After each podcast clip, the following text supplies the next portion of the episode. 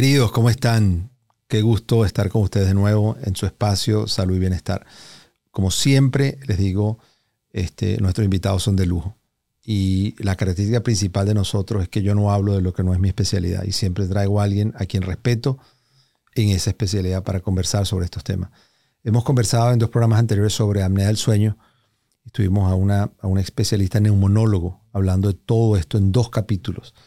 Hoy vamos a continuar hablando con el doctor Nelson León. Es un cirujano maxilofacial formado en Venezuela, que ha visitado muchos centros en el mundo y ha perfeccionado estas técnicas de mínima invasión. Y está en Los Ángeles por, de visita y quise aprovechar de invitarlo para tenerlo con nosotros. Entonces, Nelson, bienvenido. Hola René, muchísimas gracias. Gracias, gracias, gracias por la oportunidad de estar aquí. ¿Qué hace un cirujano maxilofacial? Básicamente la cirugía maxilofacial es un área de la odontología y en algunas partes del mundo de la medicina que se encarga de tratar trastornos, problemas, anomalías de crecimiento, patologías del territorio maxilofacial. Básicamente es una especialidad muy amplia y cada vez mediante el avance de la tecnología nos damos cuenta que el cirujano maxilofacial tiene que subespecializarse. Por esa razón yo me dedico casi exclusivamente a lo que es la cirugía ortognática mínimamente invasiva, que es una subespecialidad dentro de la cirugía maxilofacial. Ok, vamos, vamos, vamos, traduciendo. como que ortognática. Porque tú oyes cantidad de subespecialidades dentro de odontología y te pierdes. Entonces, específicamente, ¿qué hace la cirugía ortognática? sí, la, la cirugía ortognática consiste en corregir trastornos de crecimiento del esqueleto facial en español para las personas que nos escuchan que de repente no son del área de la salud. Todos tenemos un amigo que tiene un crecimiento de repente de la mandíbula muy fuerte, o que se sonríe y muestra mucha encía, o tiene la mandíbula desviada, o sencillamente no tuvo un crecimiento eh, anteroposterior facial y tiene ese rostro muy corto. Eso no solamente afecta desde el punto de vista estético, sino que afecta desde el punto de vista funcional, la mordida, la respiración, entre otras cosas. Entonces, el objetivo principal de la cirugía ortognática es mejorar estética, mordida y la respiración. Pero, ¿qué otra parte incluye? Porque yo básicamente siempre veo que es como el maxilar. Y yo recuerdo tradicionalmente haber conocido a los cirujanos maxilofaciales por el tema del labio leporino. Sí. La parte del, del labio paladar hendido es otra subespecialidad sin embargo, en la cirugía ortognática se compone básicamente de tres zonas principales, que es el maxilar, la mandíbula y el mentón. Asimismo, hay otras eh, áreas importantes, la parte articular, todo lo que es el cuerpo de la mandíbula.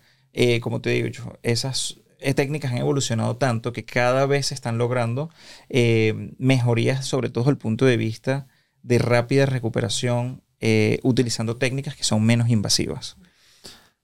En estos días veía a un, paciente mm, aquí en Los Ángeles que está en el negocio de la impresión en 3D de toda la, todos los dientes. Sí. Y básicamente me dijo que hoy en día no es que están poniéndole carillas o haciéndole todo este tema estético, sino que quitan todo, ponen cuatro tornillos y anclan completamente y que lo pueden cambiar, se quita y se cambia. Es decir, claro, cada paciente, como en todas las áreas de la salud, tiene sus indicaciones. Si todo lo que tú tienes que recuperar en el paciente vale más la pena eliminarlo y hacer algo nuevo, esa va a ser la indicación. Pero vamos a estar claros que sacarle todos los dientes a un paciente que no tiene indicación, nunca, nunca un material de titanio o un material hecho va a ser mejor que tus dientes naturales. Hay que evaluar cada paciente. Pero sí, hay técnicas de impresiones 3D, de escaneo intraoral que nos permite estar un paso adelante. De hecho, en el momento de la cirugía ortognática, tú realizas una planificación virtual donde literalmente operas al paciente en un software. Ese software te genera guías de corte, férulas de posicionamiento que son impresas en 3D y cuando tú las llevas a quirófano, el hueso se comporta como lo planificaste virtualmente. Ahora, yo veo que, por ejemplo, alguien tiene el, el mentón, ¿no? Y de repente ustedes le ponen una prótesis aquí adelante que rellena y, da la impresión de que, de que ha llegado adelante. O a veces hacen cortes en el hueso y avanzan y ponen unos simplemente unas placas que aguantan la distancia. O sea, a veces tú dices, wow, son cirugías realmente complejas donde hay una cantidad de estructuras que tienen que ver con, con la inervación, con la vascularización, es decir, es un tema sí. y son cirugías muy cruentas. Okay. O eran muy cruentas con las técnicas convencionales, debido a que la, todas las estructuras que hay que proteger, ligamentos, músculos, arterias, venas, nervios, y lamentablemente en muchos de los pacientes, los pacientes se recuperan de una manera eh, un poco lenta, ¿ok? Para volver a actividades normales, procesos inflamatorios faciales muy grandes. Entonces, ahí es donde la mínima invasión vino a cambiar las reglas del juego, porque básicamente permite realizar la misma cirugía con los mismos beneficios o hasta a veces con más beneficios, pero aparte con una poca, una, una baja tasa de inflamación, una rápida recuperación. Ahora, exactamente, ¿qué es la mínima invasión? Para tú acceder a ese hueso y realizar los cortes y movilizar el, el hueso para corregir el problema dentofacial, tú tienes que hacer un abordaje que de manera tradicional tiene una longitud y se traduce en eliminar o desperiostizar un tejido mucho mayor para poder acceder y ver. A través de las técnicas mínimamente invasivas, tú trabajas de manera tunelizada. La analogía ideal aquí sería las cirugías abiertas abdomen versus una cirugía laparoscópica. La diferencia es que no usas una cámara, no es asistido por cámara, siempre usas visión directa.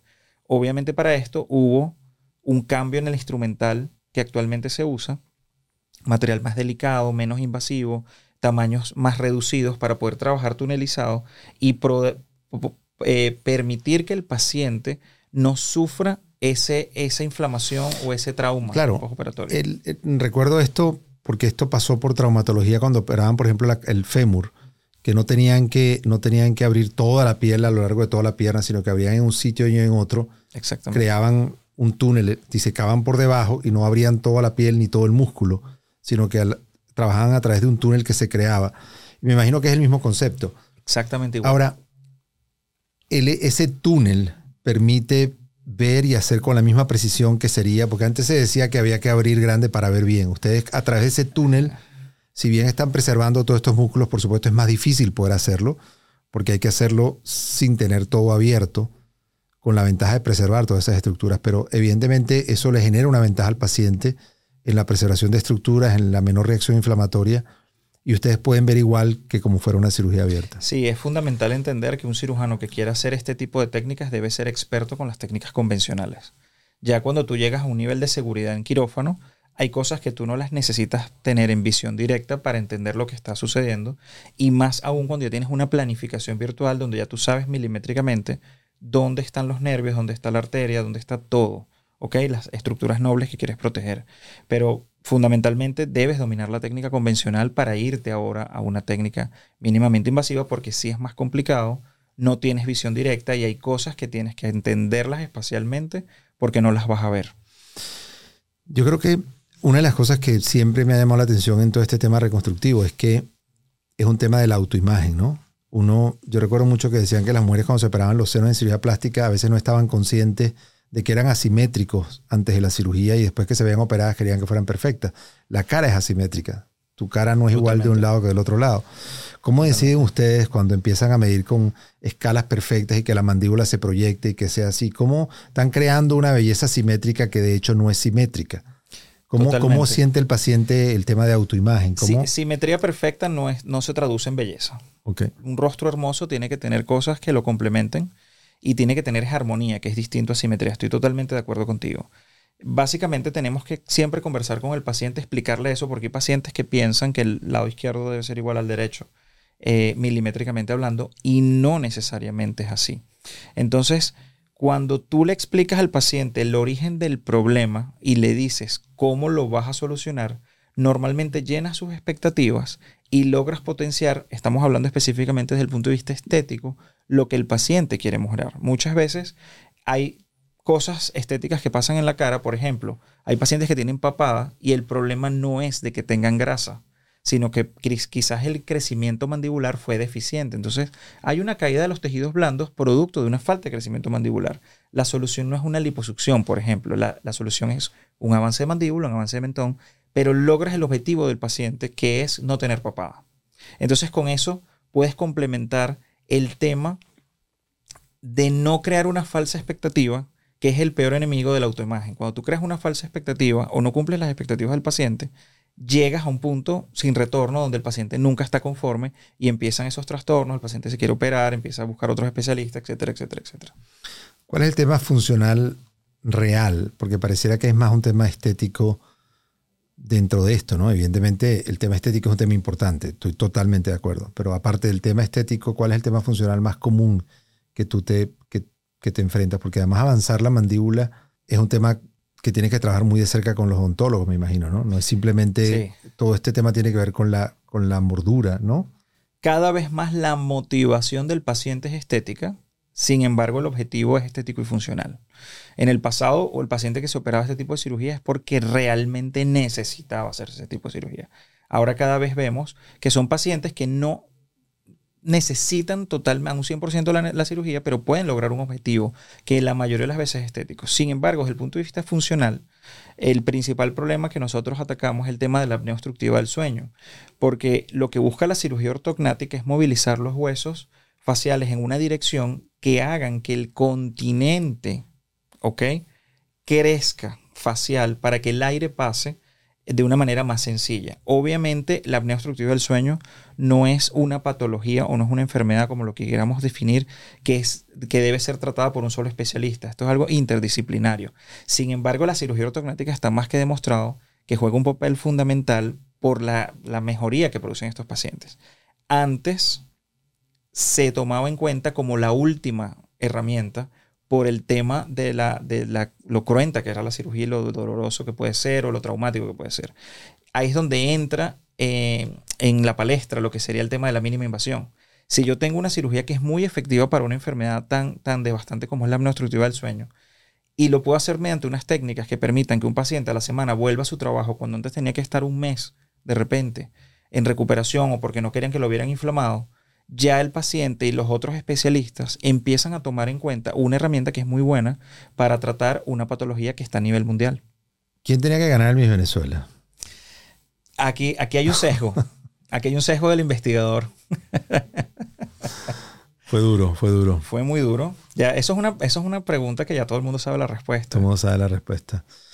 Bueno, es importante tener la responsabilidad que evidentemente todo el mundo veía en, de alguna forma aunque es absolutamente preciosa, inteligente, sin duda, pero evidentemente siempre cualquier detalle adicional, cualquier pincelada que le puedan dar los artistas, tanto tú como Luis, en el tema de, estética y detalles dentales, pues terminaron de completar esas pinceladas que nos, tuvieron muy cerca de llegar al, al mismo universo. ¿Qué sentían ustedes de ver eso? Bueno, sinceramente había emoción, había eh, en algún momento desilusión, sin embargo nosotros estábamos, yo estaba seguro de que ella no necesitaba una corona para ser la reina universal. Y de hecho ella lo ha demostrado en el tiempo siguiente, o sea, ha seguido adelante con proyectos, ha tenido mayor impacto, ha tenido mayor, la escuchan ahora más. Y ella no necesita una corona, ella es una reina, así de sencillo. Y como tú bien lo dices, yo simplemente hice algo para complementar una belleza tanto eh, física como espiritual que yo veo en ella, que realmente fue eso, un complemento, porque ella es una bella persona por dentro por fuera.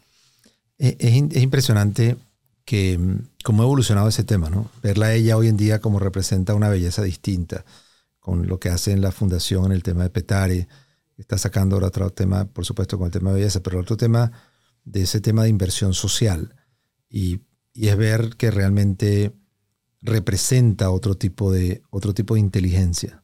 Yo creo que eso es lo que, lo que definitivamente, no, yo la admiro muchísimo porque evidentemente representa mucho más allá que la belleza en Venezuela. Y sobre todo, te digo, cuando yo venía a trabajar en Estados Unidos, la gente decía que Venezuela exportaba a mis Venezuela y jugadores de béisbol. Y después, bueno, se dieron cuenta que también exportaba músicos, cuando vieron el talento de Gustavo Dudamel cuando veían que habían directores de cine, cuando veían que habían muchas otras cosas y por supuesto empezaron a ver médicos, médicos brillantes que están en cualquier lado del mundo eh, poniendo a Venezuela en alto. Entonces, definitivamente Venezuela empezó exportando y nos conocían por mis Venezuela, nos conocían por, por el petróleo. Después, en una época, nos conocieron por Chávez y nos hicieron famosos. Pero bueno, yo creo que es importante que los venezolanos, donde estemos, sigamos este, poniendo a Venezuela en alto y, trabajando duro, los que están adentro y los que están afuera. Sí, definitivamente es lo que Venezuela necesita, que, todos sigan trabajando para eso. Eh, me preocupa siempre el tema de cuando veamos el tema de la belleza, porque ¿cómo hace una persona que no tiene recursos? Y tú ves todos estos temas, sobre todo es muy impactante cuando ves el tema del labio leporino y todas estas fundaciones que se hacían para esto, porque a veces ya hay casos que tú dices, wow, este tipo es un mago, ¿cómo definitivamente logra resolver eso? O a veces ustedes ven cosas que uno no ve. O sea, yo sé que ahora estás viendo que la mandíbula la tengo torcida o que la tengo que poner derecha, pero normalmente la gente ve cosas que uno no ve o, ven detalles, porque supuesto, esa es la expertiza de ustedes. Este, ¿cómo, cómo, ¿Cuál sería tu reflexión para eso? ¿Cómo ves eso en, el tema en Venezuela? ¿Qué podemos hacer para que se pueda más gente beneficiar de ese talento? Sí, los ojos no ven lo que la mente no conoce. A veces hay problemas que los tenemos a simple vista y, es difícil detectarlos porque no, no sabemos del tema. Para nosotros como cirujanos maxilofaciales, obviamente es muy fácil. Yo, tú vas por la calle y detectas un tema facial inmediatamente. Y yo pienso que hay que trasladar eso. A el sinónimo sería concientizar la, a, las personas que pueden aportar recursos para apoyar a ese tipo de pacientes. Porque por más que uno quiera ayudar a ese tipo de pacientes. Hay un tema de insumos, hay un tema de infraestructura, hay un tema de logística donde tienes que tener ayuda. No puede ser solamente que el cirujano diga, mira, yo vengo a operar, yo no voy a... Sí, esto no, es, esto no es hacer hernias, esto no es hacer cosas sencillas, no por menospreciarla, pero esto requieren pues, un tema de tecnología, de hacer placas, hacer cosas que requieren ciertas... Hay un tema de materiales que es complicado, pero no es imposible. Es querer es poder y pienso que hay especialistas en Venezuela que son expertos en cada una de sus áreas, por ejemplo, en el área maxilofacial, que están dispuestos a ayudar desinteresadamente. Muchos de mis profesores, yo recuerdo que constantemente iban, hacían campañas y actualmente son miembros importantes de Operación Sonrisa Internacional. ¿Y qué pasa? ese tipo de organizaciones tienen una, una infraestructura que permite que tú puedas aportar al 100%. Básicamente sería eso, concientizar, ah, no, no, sé si sería desde el punto de vista gubernamental o, qué entidad sería la que debería apoyar, pero es concientizar. Si tú muestras el problema de lo que está pasando, la gente se va a sensibilizar más y van a querer apoyar de una manera u otra. Este tema, evidentemente, tú te das cuenta de la, de la diferencia facial dentro de los latinos, ¿no? ¿Cuál, ¿Cuál sería los problemas más frecuentes dentro de nuestra tipología? Somos distintos los mexicanos, somos distintos los ecuatorianos, somos distintos. ¿Qué es lo más común? ¿Cuál es el reto más importante? ¿Dónde, ¿dónde ha habido el desarrollo más importante de maxilofacial en Latinoamérica? Bueno, es, una, pregunta muy importante. Yo la voy a responder desde el punto de vista de cirugía ortognática. ¿Ok? Eh, el patrón de crecimiento facial solo en Latinoamérica es súper, súper, súper diferente sin meter el resto del mundo. En países donde tienes razas puras, te pongo un ejemplo, yo tuve la oportunidad de visitar a un gran amigo, Simonas Gribascuas, en Lituania, en Vilnius, y tú te das cuenta que son razas muy puras. El 90% de sus pacientes todos son caras muy cortas, pacientes todos muy blancos, muy altos, con ángulos mandibulares muy marcados. Y la estrategia para resolver ese tipo de patologías faciales es muy distinta que un paciente con, como los que atiende mi amigo y mentor, el doctor Bill Arnett, aquí en Santa Bárbara, que son pacientes con faltas de crecimientos mandibulares, excesos verticales, con muestra de encía, eh, mandíbulas muy cortas, y aun cuando los dos se resuelven con cirugía ortognática, la estrategia es totalmente distinta. En Latinoamérica, debido al mestizaje que tenemos, sobre todo en Venezuela, tenemos de todo.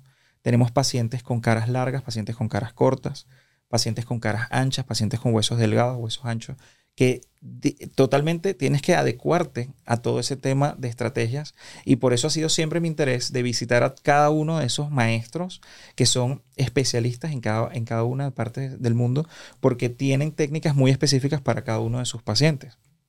Sin embargo, pienso que no, no tanto el reto, la pregunta aquí sería, ¿cuál es el objetivo principal en esta cirugía para resolver el problema del paciente? Y yo pienso que uno tiene que enfocarse en las expectativas del paciente.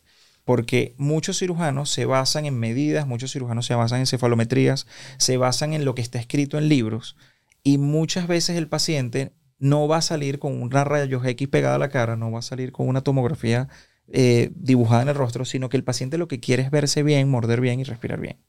Y muchas veces esos estudios que nosotros aplicamos en nuestros pacientes han sido realizados en, otras partes del mundo donde el patrón estético es totalmente distinto al que nosotros tenemos en nuestros países. Entonces eso hay que adecuarlo. Estoy conversando con un gran amigo que respeto muchísimo, que es Nelson León, cirujano maxilofacial. Una, una pregunta. ¿Cuál es el rol de las sustancias de relleno? Hay un, una, estaba viendo en estos días una página de alguien que se llama, no me acuerdo el nombre, pero tiene que ver con mandíbula. Y él hace con unos, con unas, uno, con unos, con unas escuadras, mide exactamente y marque y después rellena y tú ves la diferencia cuando crea perfectamente las mandíbulas y la protrusión y los ángulos y todo es con relleno. ¿Cuál es el, rol de eso? Porque es mucho más fácil crear estas caras con relleno y crear un mentón con relleno y crear labios con relleno. ¿Cuál es el límite de eso? ¿Cuál es la utilidad de eso? ¿Cuánto tiempo dura esto? Sí, e, eso como todo en la vida, siempre hay que sacrificar algo. Cada plan de tratamiento adecuado para un paciente va a tener beneficios con ventajas y desventajas. El material del relleno, cuando es usado de manera correcta, tú puedes lograr cosas increíbles en un resultado muy rápido. En pocos días ya es el resultado prácticamente definitivo. El problema o la desventaja con este tipo de técnicas es que es un resultado temporal. 8 meses, 12 meses. Hay, hay actualmente productos que pueden durar hasta 2 años, 3 años, pero los que más se comercializan duran 12 meses, que es normalmente usado, por ejemplo, el ácido hialurónico, para hablar de uno de los tantos productos de relleno permitidos y que no afectan o no dañan el organismo. Sin embargo, nosotros como cirujanos maxilofaciales, yo particularmente pienso, en mis manos yo uso los productos de relleno para dar detalles finales de resultados que logro con el hueso propio del paciente. ¿Ok? ¿Qué pasa? Cuando tú movilizas el hueso y tú entiendes dónde ponerlo, proyectas ángulos, mejoras mentón, marcas contorno mandibular, depresiones de líneas de expresión, valga la redundancia, las rellenas con el propio hueso. Entonces, mantienes resultados de por vida con una sola intervención, que si eso sumamos nuevamente, que se hace actualmente con técnicas de mínima invasión, ya no tienes ese problema que el paciente tenía que escoger un resultado de por vida con un postoperatorio muy fuerte o sentarme en una silla, recibir inyecciones y a la semana estar listo. Ya ahora puedes competir porque la misma eh, cirugía que te da un resultado de por vida tiene una recuperación mucho más rápida. Entonces hay que ponerlo en la balanza. Tenemos que hacer un pequeño corte y seguimos conversando con un tema tan interesante como el tema de relleno y cirugía maxilofacial.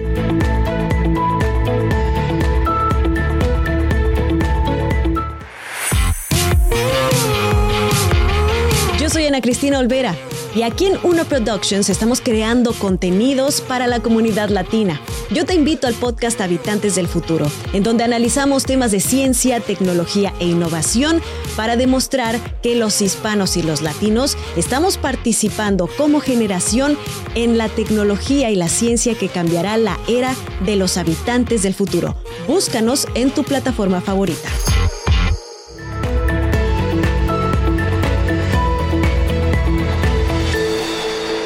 Seguimos conversando con mi amigo Nelson León, ontólogo especialista en cirugía maxilofacial. Eh, un tema súper interesante. Estábamos definiendo la utilidad funcional para la enfermedad del sueño. Estábamos discutiendo por qué de verdad era mínimamente invasivo. Si esto es simplemente un tema comercial de decir que es mínimamente invasivo. Yo estaba tratando de entender cuál es realmente la filosofía y de verdad si están abriendo menos y si técnicamente, a pesar de que las incisiones son más pequeñas y logra el resultado que se lograba con las heridas tradicionales y cuáles son los beneficios de esto. Hablamos de la utilidad del relleno, rellenar con diferentes sustancias para lograr ciertos ángulos y no tener que someter a estas cirugías que implican otras movilizaciones. Las cosas más impresionantes que a veces veo en tus redes sociales es, y que desafortunadamente no podemos hacerle en urología, yo no puedo poner un, antes y un después, ¿no? por, temas, por temas de censura. Pero una de las cosas que se ha producido es que a veces eh, se puede hacer antes y después, pero hay que hacerlo, o veo que lo haces de una forma muy seria, este, muy, que yo siento que es muy real. Y además sale el paciente, no solamente es la foto, sino que sale el paciente sonriendo o hablando para tú ver realmente cómo queda la armonía, cómo queda la parte funcional de esa persona que tú de alguna forma puedes haber desnervado o afectado la cara. Entonces me parece genial esos videos cuando aparece alguien antes y aparece después y tú ves la cara de esa persona y que además ha esperado el tiempo para que se recupere, simplemente para que se vea realmente los efectos. Pero a veces me da miedo eh, los efectos en las redes sociales, en lo que son las fotografías antes y después, porque de alguna forma pueden eh, dar ofertas engañosas, la gente puede tener expectativas y con todo este tema de que la gente anda buscando ídolos y anda buscando modelos, empieza a encontrar una imagen de, de una persona y dice yo quiero ser como esta, yo quiero parecerme a esta. Y además llega a un sitio donde ve fotos solamente de mis Venezuelas o de ve y dice, wow, yo quiero, mira esto, yo quiero esto. ¿Cuál es tu reto cuando te toca entender que hay expectativas? ¿Cómo te manejas en este tema de, la, de, las redes y de entender cuál es la oferta que realmente estás ofreciendo a un paciente? Sí, a diario, a diario a mí me llegan pacientes que me muestran casos que yo he publicado y me dicen, doctor, yo tengo esto, yo quiero que usted me haga lo que le hizo a ella. Y el paciente a veces no entiende que su caso podría ser similar, pero no existen dos pacientes exactamente iguales. Entonces, a mí me encanta escuchar lo que el paciente quiere mejorar. De hecho, yo en la consulta tomo fotos del paciente y me siento con él para que él vea lo que yo, mismo, lo que yo estoy viendo. Y después que escucho lo que el paciente quiere mejorar, yo trato de llevarlo por el camino para lograr lo que él quiere mejorar, siempre y cuando sea lógico, sin que afecte o dañe algo funcional del paciente. Yo tengo pacientes que me han dicho, a mí no me importa morder mal, no me importa respirar mal, yo quiero verme bien. Y ese no es el objetivo de la cirugía ortognática. Podemos quizás mantener la misma mordida, podemos quizás mantener eh, la misma respiración, mejorando la estética, pero es un principio de salud básico no hacer daño. Es lo primero. Bueno, es que definitivamente hay una, hay una frontera difícil entre la frontera estética y la salud mental, ¿no? Hasta dónde esto es un tema donde la persona está buscando de alguna forma resolver un tema de fondo y que no es simplemente un tema estético y pensando que resolviendo el tema estético va a mejorar otra cantidad de cosas que no necesariamente mejoran. Y tú a veces lo ves, este, sobre todo en el tema de la nariz, ¿no? Que por tener una nariz perfecta, aunque no puedan respirar bien, pero yo quiero una nariz perfecta. Entonces tú le dices, bueno, pero mira cuál es el precio que vas a pagar. Una nariz perfecta, pero no vas a poder respirar. Entonces, ¿dónde, dónde está ese límite? ¿Cuándo te toca a ti decirle, esto no es correcto? O sea, estás pasando a una línea donde... Sí, sí. O sea, eh, por supuesto que como profesionales de la salud, uno le pone límites al paciente. Normalmente los pacientes que, que acuden a consulta tienen claro lo que quisieran mejorar, lo que no entienden es cómo.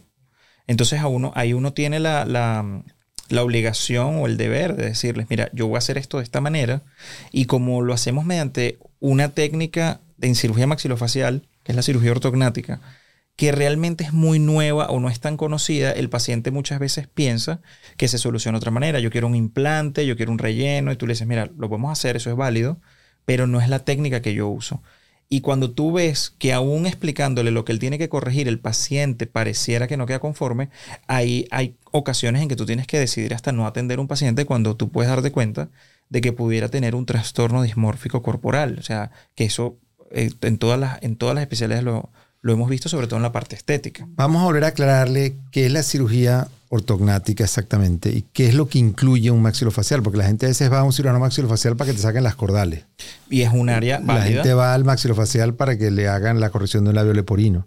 Correcto. La gente va a un maxilofacial para que le avance la mandíbula. O sea, ¿qué incluye que todo lo que hace un cirujano maxilofacial? Ya además, de alguna forma lo aclaraste al principio, que es una especialidad que converge. A veces pueden ser cirujanos plásticos que se hacen maxilofaciales y a veces son ontólogos que se especializan y se hacen cirujanos maxilofaciales. ¿Qué incluye toda esta gama? Las áreas de la cirugía maxilofacial son cirugía alveolar, que es implantes dentales, sacar cordales, sacar dientes, regeneración de hueso de, para ese tipo de fines. Eso es cirugía alveolar.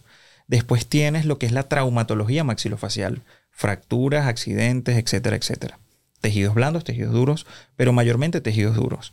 Tienes la parte de glándulas, tienes la parte de articulación temporomandibular, tienes la parte del labio y paladar hendido, tienes la parte de, patología y reconstructiva, y tienes la parte de cirugía ortognática. Son como que las, grandes eh, ramas de la cirugía maxilofacial. Entonces, en cada una de ellas hay un submundo que para tú poder convertirte algún día en experto, tienes que prácticamente dedicarte a uno o dos. Es, muy complicado dedicarte a todas y ser exitoso en todas. O sea, tú no sacas cordales. Sí saco cordales porque es un procedimiento bastante sencillo, pero no es a lo que me dedico todos los días. La mayoría de los pacientes que se están preparando para una cirugía ortognática pueden tener cordales, entonces tú decides si las sacas en la cirugía o las sacas después. Pero, por ejemplo, si a mí me llega un paciente con un tumor mandibular considerable, no lo recibo yo. Claro, ah, me imagino que además hay oncología dentro de todo esto también. Sí, pero la cirugía maxilofacial en América normalmente, o por lo menos en Latinoamérica, no se mete a la parte oncológica. De repente en Europa sí, porque su formación es médica. Pero entonces tú te das cuenta que en Europa la parte ortognática de repente no tiene tanto atractivo, porque son cirujanos que hacen otro tipo de cirugía. Hacen oncología, hacen reconstructivos muy grandes, rotan un colgajo delto pectoral, o sea, es otro tipo de cosas es dependiente del grado de formación que tengas. Pero técnicamente, según los estándares mundiales de la cirugía maxilofacial, tú ves todo eso y puedes hacer todo eso. ¿Cómo ha sido el desarrollo en Latinoamérica en comparación a Europa? Ahorita que hablabas de qué se hacía en otros sitios o dónde ha llegado, ¿cuál es el país más desarrollado o donde más se han descrito técnicas? Por ejemplo, nosotros sabemos que la cirugía laparoscópica en urología empezó en, Francia, en Burdeos, y después pasó a tal sitio. Sabemos dónde están los grandes líderes la cirugía maxilofacial. ¿Dónde está, dónde nace esta cirugía mínimamente invasiva? Básicamente... ¿A quién se le ocurre el concepto? La, parte de cirugía mínimamente invasiva yo creo que estaría repartido en Europa por dos grandes eh, cirujanos maxilofaciales, el doctor Federico Hernández Alfaro en Barcelona, excelente colega, amigo, eh, tuve la oportunidad de estar con él y es un super cirujano que fue el primero, yo, yo me atrevería a decir que es el primero por lo menos que lo publicó. Eh, de reducir la incisión más traumática que era la del Lefor 1 o del maxilar. Que de, hecho hay papers que hablan del labio superior del Lefor 1. O sea, tú veías antes un paciente operado con una técnica convencional y tú dices, este paciente está operado. Porque el labio cambia de una manera porque cortas una gran cantidad de músculos, etc. Eh, en conjunto con él, yo diría que está el doctor Gwen Swenen en Bélgica. ¿Ok? Estamos hablando de los cirujanos top en cirugía ortognática mínimamente invasivo y no podemos dejar de mencionar al doctor Mirko Raffaini en Milán. Entonces por, por, Europa son ellos. Sin embargo, cuando tú te vienes a este lado del mundo, prácticamente Brasil lleva la delantera desde el punto de vista de un completo protocolo mínimamente invasivo. Porque Europa inició siendo mínimamente invasivo en la parte maxilar y reduciendo incisiones en otras zonas, pero el protocolo fuerte que logró el equipo de Brasil liderado por el doctor Jonatas Klaus, que es mi amigo y con el que tuve la oportunidad de entrenarme y de hecho publicamos en la revista Compendium, que es una revista súper prestigiosa acá en Estados Unidos, fuimos la portada del mes pasado de un paper que se llama Estética en cirugía ortognática mínimamente invasiva. Y eso está basado en, por supuesto, los inicios de esos grandes cirujanos europeos, pero llevándolo a un completo eh, protocolo que empiece de la A a la Z mínimamente invasivo. Estamos hablando hasta cambio de instrumental, cambio de, secuencia quirúrgica, una, una, cantidad de cosas que fue literalmente un antes y un después a nivel mundial y que cada vez es una eh, filosofía que está tomando mayor, mayor auge.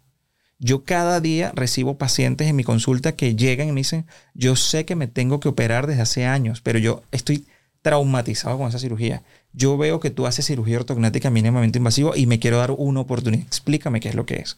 Entonces, no es solamente el tema estético. Hay pacientes que sufren de su autoestima, porque estéticamente obviamente hay, un problema, pero más allá de verse bien o no, ellos se sienten mal consigo mismos.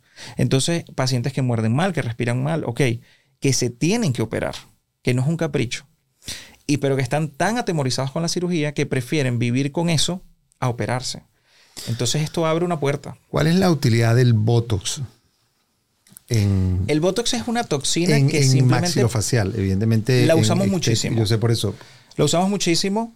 Eh, la mayoría de la gente sabe que el Botox cuando lo colocas en músculos de la expresión facial hacen que no arrugues y te veas más joven. Sin embargo, el objetivo del Botox es eliminar o, para, o, eh, ser, ser eh, paralizar el músculo. ¿Cómo lo hace? Eliminando el impulso eléctrico que permite que tú contraigas. Entonces, nosotros cada vez tenemos pacientes que aprietan que hacen lo que conoces clínicamente como bruxismo, producto del estrés, el subconsciente está trabajando y el problema con el bruxismo es que no solamente lo haces de día, sino que lo haces cuando estás dormido. Entonces, si tú le pides a un paciente que haga flexiones todos los días, va a llegar un día que los músculos no le van a dar más. Y el, el, músculo macetero, que es el principal, el que ayuda a la masticación, cuando tú lo activas constantemente, desencadena dolor muscular, dolor dental, dolor eh, articular, dolor a nivel del cuello. Y eso simplemente es un tema de liberación de estrés. Entonces, el Botox sirve de herramienta para tratar la consecuencia, no trata la causa. Porque para eso tenemos que meternos en ese subconsciente y controlar a ver qué es lo que está pasando. Una última pregunta. En estos días vi un post de, otro gran amigo, Paul Mouret, eh, sobre cirugía ortognática en cirugía de transgénero. Correcto. Es definitivamente todo un, tema, ¿no? Sí. ¿Cuál es, ¿Cuál es el reto más importante en esa cirugía, no? Mira, yo tuve la oportunidad el año pasado de visitar a unos colegas que son el equipo que más opera eh, pacientes transgéneros del mundo, están entre Marbella y Barcelona. Y tuve la oportunidad, me invitaron a estar con ellos en una cirugía y yo de verdad que he impresionado con lo avanzada que están las técnicas. No es solamente reducir el mentón, no es solamente reducir los ángulos, estamos hablando de cambiar totalmente la estructura esquelética, tanto supraciliar, tanto frontal, tanto de las posiciones. Obviamente la cirugía ortognática juega un papel importante, pero es todo el esqueleto facial. Entonces, antes se pensaba que, bueno, vamos a reducir un poco el mentón, vamos a hacer un reshaping mandibular, pero va más allá. Y yo me atrevería a decir, si ya no lo es, que esa cirugía ya podría ser una subespecialidad en cirugía maxilofacial. Cirugía específica de transgénero eh, de, o reafirmación de género, porque entra el tema de rinoplastia, entran cirujanos, hacen rinoplastia, hacen cirugía ortognática, eliminan cartílagos donde no deben haber, eh, hacen acortamiento del labio, hacen implantes capilares, hacen acortamientos frontales, hacen reshaping del full face, lo que llaman ellos el full face. Entonces son equipos de cuatro o seis cirujanos maxilofaciales que entran y uno se encarga de una parte, el otro se encarga de otra y son cirugías que realmente hacen un cambio facial importante, profundo. Wow. Bueno, como siempre decimos, sin desperdicio. Como decía mi papá, de lo bueno poco. Hemos llegado al final de otro programa. Por favor, compártanlo, por favor, guárdenlo. Eh, vuelvan a consultarlo. Estoy seguro que eh, a, mí me ha aclarado muchísimas dudas. Ahora estoy viendo a ver a quién le consigo este, detalles. Y mm, es impresionante cada vez que veo sobre todo este tema tan mezclado y tan complejo que no es simplemente, y lo veo de verdad con muchísimo respeto, porque no hay cosa que la gente pueda ocultar como una sonrisa, como la cara.